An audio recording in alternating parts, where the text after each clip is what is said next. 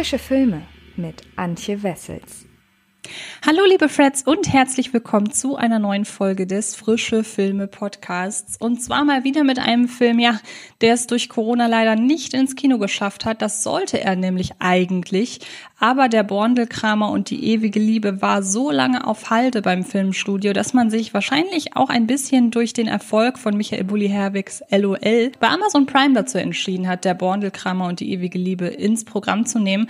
Kurze Erklärung, der Borndelkramer und die ewige Liebe ist eine Fortsetzung von einem Film, der vor einigen Jahren ins Kino kam. Und zwar die Geschichte vom Brandner Kasper. Also wenn ihr in irgendeiner Form diesen Film gesehen habt oder es noch vorhabt, aber oder so der Borndelkramer generell eure äh, Aufmerksamkeit irgendwie äh, erhascht hat. Diesen Film solltet ihr euch im Vorfeld am besten angucken, um ja ungefähr zu wissen, worum es geht. Aber der Trailer ist auch sehr aufschlussreich, also ähm, eine durchaus interessante Angelegenheit. Trotzdem werde ich euch jetzt erstmal erzählen, worum es in dem Film überhaupt geht und dann, ob es sich lohnt, der Borndelkramer und die ewige Liebe anzuschauen. Seit tausenden von Jahren sorgt der Tod in gewissen Breitengraden besser bekannt als der Borndelkramer, für den Übergang Verstorbener aus dem Diesseits ins Jenseits. Das lief bislang nahezu durchweg reibungslos. Aber nun stellt sich dem Borndelkramer ein Hindernis in den Weg, das noch kniffliger ist als dieser störrische Brandner Kasper von einst. Der Borndelkramer verliebt sich unsterblich in eine Frau namens Gefi. Als wäre es dem Borndelkramer aus naheliegenden Gründen nicht schon schwer genug, seine Angebetete für sich zu gewinnen, taucht zu allem Überfluss auch noch ein Nebenbuhler auf. In seiner Not holt er sich kurzerhand Unterstützung vom Teufel. Was der Borndelkramer hätte ahnen sollen, Luzifer handelt nicht selbstlos, sondern fordert einen Gefallen, der die Welt in ein großes Unglück stürzen könnte. Dem kleinen Maxel war es eigentlich aufgesetzt. Was willst du von uns? Was schleißt du immer ums Haus rum? Äh, weil ich mich aber in seine Mama verliebt hab, habe ich anstelle von Maxel diesen Halotri in den Himmel gebracht. Ich war immer ehrlich und rechtschaffen. Dein besten Freund jetzt beide erschlagen. Und was kann ich dafür, wenn der Depp mir direkt in den Faust reinläuft? Weil mich die Gefi aber nicht sehen kann, mir pressiert's, ich liebe sie. Maxel, warst du das? Und der Toni die Gefi auch heiraten will, Was willst denn du von der Gefi? Habe ich mich mit ihm eingelassen. Der Teufel. Der Borndelkramer höchstpersönlich. Und jetzt haben wir einen riesigen Verhau. 13 Jahre sind vergangen, seit die Geschichte vom Brandner Kasper in die deutschen Kinos kam. Comedian, Harmonists, Regisseur Joseph Wilsmeier brachte damit das populäre bayerische Volksstück über einen Büchsenmacher, der den Tod überlistet, über die Grenzen des Freistaats hinaus. Rund 973.000 Eintrittskarten wurden deutschlandweit verkauft. Mehr Tickets als für den Comic-Actioner Wanted mit James McAvoy und Angelina Jolie, Iron Man oder Tim Burtons Sweeney Todd. Nicht schlecht für einen Film, dessen Vorlage eine regional begrenzte Bekanntheit hat und noch dazu über eine solide Prise Regiolekt verfügt. Das duldet das deutsche Durchschnittspublikum ja meist nur in Schmunzelkrimis. Gleichwohl gab es vor 13 Jahren auch vereinzelt enttäuschte Stimmen versprachen sich manche KinokennerInnen doch von einem Film mit Michael Bulli Herbig in der zweiten Hauptrolle höhere Zahlen. Nur ein Jahr zuvor kam Herbigs Animationsfilm Lissy und der wilde Kaiser immerhin auf 2,29 Millionen verkaufte Tickets. An eine Fortsetzung dachten angesichts dessen nur wenige Außenstehende. Und dann zog sich Herbig nach Bulli-Parade der Film auch noch vom humorigen Film zurück, um sich stattdessen als Spannungsregisseur zu zeigen, was mit Ballon ja auch sehenswerte Früchte getragen hat. Umso größer war die Überraschung, als Herbig 2019 während der Pressetour zu A Toy Story Alles hört auf kein Kommando nicht nur seine erneute Synchronarbeit als Spielzeug-Cowboy Woody bewarb, sondern auch seine Rückkehr in die Rolle des Borndelkramers. Und nicht nur Herbig sorgte für Staunen, sondern auch der längst medienscheu gewordene Harpe Kerkeling, der in Der Bondelkramer und die ewige Liebe als Teufel besetzt wurde und somit eine seiner wenigen vor der Kamera Performances seit seinem Semi-Rücktritt in Aussicht stellte. Noch vor der Corona-Pandemie abgedreht, dann aber wegen ihr mehrmals verschoben, landete der Bondelkramer und die ewige Liebe nun letztendlich als Exklusivfilm bei Amazon Prime, womit wir die Chance womit wir der Chance beraubt wurden herauszufinden, ob Teil 2 bundesweit für mehr Resonanz gesorgt hätte als der Erstling. Dabei standen die Chancen für das Sequel sehr gut.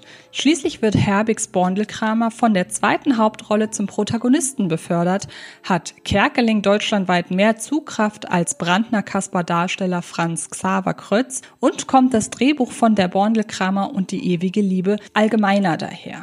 Zwar wird auch in der Borndelkramer und die ewige Liebe mit bayerischem Akzent gesprochen, jedoch wird nur spärlich in Dialekt abgedriftet.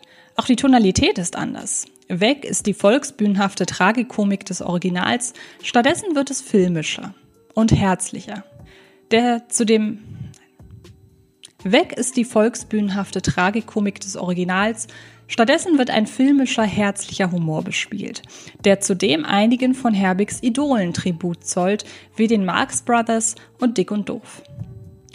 Die Abstecher ins Jenseits sowie in die Hölle gleichen darüber hinaus hochwertig produzierten Bulli-Parade-Sketchen.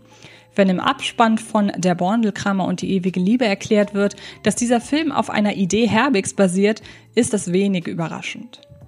Auch wenn es vielleicht jene enttäuschen könnte, die den bayerischen Einschlag des Originals mochten.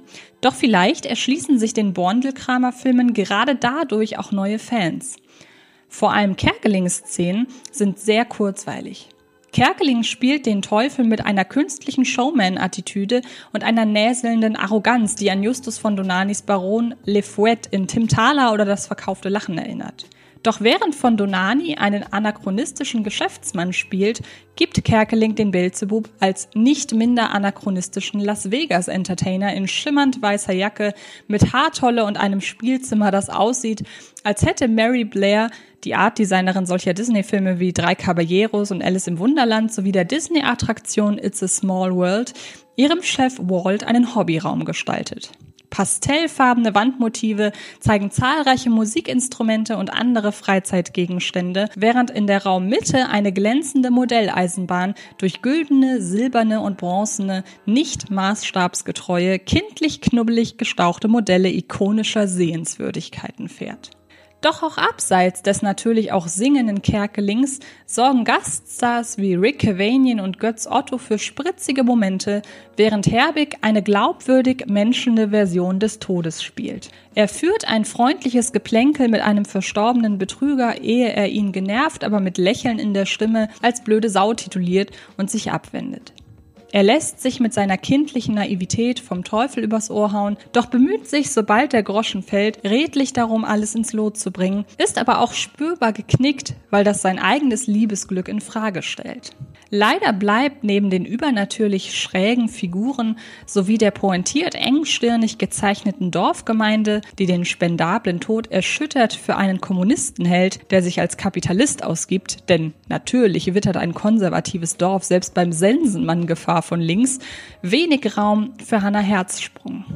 Ihre Gefi wird als geduldig und freundlich gezeichnet und da hört es eigentlich auch schon auf. Es fehlen Nuancen, um sie als dramatische Figur für voll zu nehmen und zugleich bekommt sie zu wenig Humormaterial, um in Sachen Komik mit ihren männlichen Kollegen mitzuhalten. Das ist bedauerlich, schließlich ist es doch die Präsenz dieser Figur, die den Plot in Gang setzt.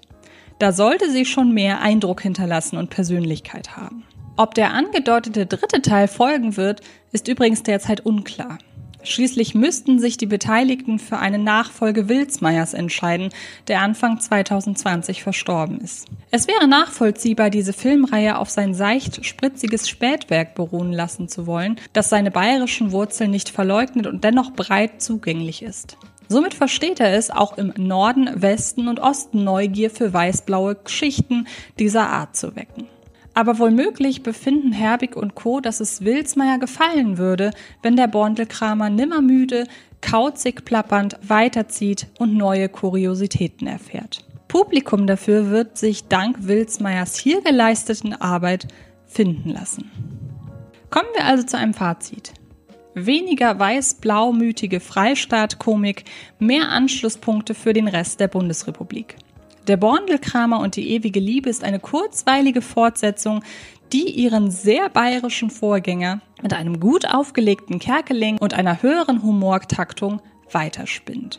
Und ihr könnt euch ab sofort selbst davon überzeugen, denn der Borndelkramer und die ewige Liebe ist, wie ich es jetzt schon mehrmals gesagt habe, ab sofort bei Amazon Prime im Abo verfügbar, also noch nicht mal als äh, ja, Premium-VOD-Titel, für den ihr extra noch Geld ausgeben müsst. Damit bin ich durch. Ich hoffe sehr, es hat euch gefallen. Diese Woche geht es in den anderen Podcasts einmal um Army of the Dead, also ein kom komplettes Kontrastprogramm zu der Bondelkramer und über The Reckoning. Ja, das ist sowohl qualitativ als auch vom Inhalt komplett anders als die anderen beiden Sachen. Und es gibt natürlich auch ein neues, frische Filme-Video. Ich habe nämlich in einer Top 10 ja, Geheimtipps und äh, Highlights, Perlen aus sämtlichen nicht Netflix und nicht Amazon Prime Streaming-Diensten zusammengestellt und hoffe sehr, dass ihr daran Spaß habt. Und damit bin ich durch. Herzlichen Dank fürs Zuhören und dann hören oder sehen wir uns in den nächsten Tagen garantiert irgendwo im Internet. Macht es gut und bis bald. Das war Frische Filme, der Podcast von Fred Carpet.